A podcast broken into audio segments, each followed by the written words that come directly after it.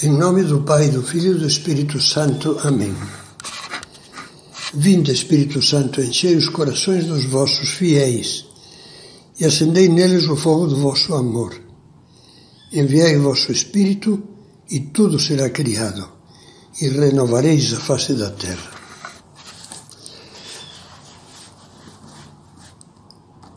Existe harmonia no mundo, nas coisas, na mente, no coração, quando todas as formas, todas as cores, todos os sons formam uma unidade equilibrada e bela. Também no coração há harmonia quando existe uma unidade equilibrada e bela de pensamentos e sentimentos, palavras e fatos, desejos e ações, fé e vida. Não é fácil encontrar um coração assim. Fácil é encontrar um coração fragmentado, como aquele que descreve a Bíblia no livro do Eclesiástico. O coração do insensato é como um vaso quebrado. Não consegue reter a sabedoria. Pense num vaso bonito, artístico, quando está inteiro e é belo na forma e nas cores. Depois de se quebrar, vira um monte de cacos que vão para o lixo. Pense também num bom espelho estilhaçado. Cada fragmento reflete, parcialmente e mal, alguma coisa, mas não serve para nada. Assim é o coração fragmentado. São José Maria fala do coração dividido de maneira muito expressiva. Eu, escreve, pregava, aliás, numa homilia na Universidade de Navarra, eu costumava dizer àqueles universitários e àqueles operários que me procuravam lá pela década de 1930 que tinham de saber materializar a vida espiritual. Queria afastá-los assim da tentação, tão frequente nessa época e agora, de levar uma vida dupla a vida interior de relação com Deus, por um lado.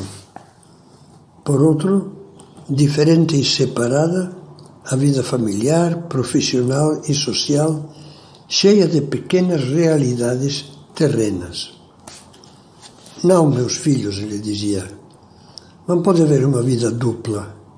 Não podemos ser como esquizofrênicos se queremos ser cristãos. Não podemos ter dupla personalidade. Há uma única vida feita de carne e espírito, e essa que tem de ser na alma e no corpo santa e plena de Deus. Desse Deus invisível que nós encontramos nas coisas mais visíveis e materiais.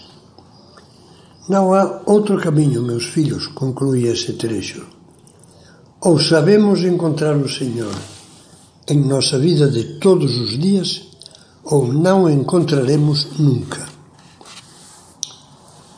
A nossa vida, eu lhe diria, precisa de mão única, uma mão única de direção.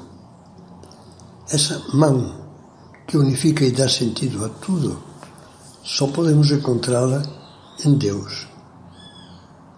Também São José Maria dizia: a atitude do homem de fé é olhar para a vida em todas as suas dimensões sob uma nova perspectiva, a que Deus nos dá fora dele, ou seja, fora do rumo de amor que Deus nos propõe como ideal, o coração fica despedaçado. Instala-se nele, no coração cristão, a hipocrisia, a incoerência e a frustração. Veja exemplos comuníssimos dessa duplicidade.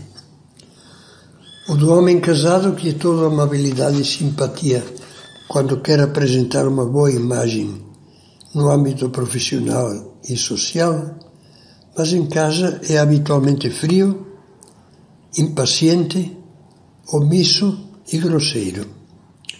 Ou o estudante que brilha no esporte, guarda troféus no quarto, exibe flâmulas, mas só tem vermelho nas notas e perde o ano.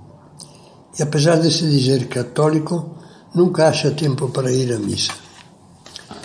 No plano religioso, A falta de unidade de vida se chama farisaísmo.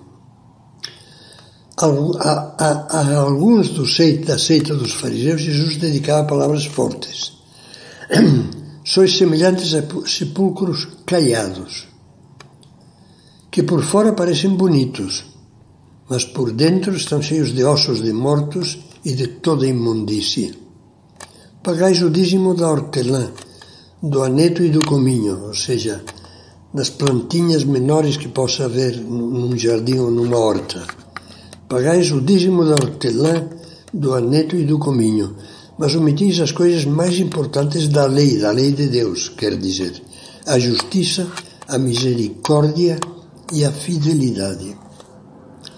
Essas últimas palavras fazem pensar na imagem pejorativa do tipo Carola. Reza muito, mexe-se em diversas atividades da igreja, é, como dizia alguém, um rato de sacristia, mostra a sua fé até exageradamente excesso de cruzes, fitas, medalhas e terços, mas não procura realizar com perfeição o trabalho. Tem o lar descuidado. Faz muito pouco para ajudar os necessitados. Abandona deveres graves na educação dos filhos e cai em mesquinharias próprias de um coração estreito. Invejas, mexericos, maledicência a mais de um, a mais de uma, poderiam aplicar-se palavras semelhantes àquelas que o livro Caminho dedica ao mau estudante. Horas, mortificas-te, trabalhas em mil coisas de apostolado, mas não estudas.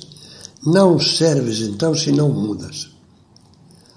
Onde diz estudas, coloque o bom desempenho dos deveres diários, o primor no cuidado do lar, a exemplaridade no serviço aos outros. Terminemos esta meditação com outro conselho de São José Maria. Adentrai no vosso coração, com a luz que o Espírito Santo vos dá, para tirar tudo que possa quebrar o vaso, tudo que possa louvar-vos à unidade de vida.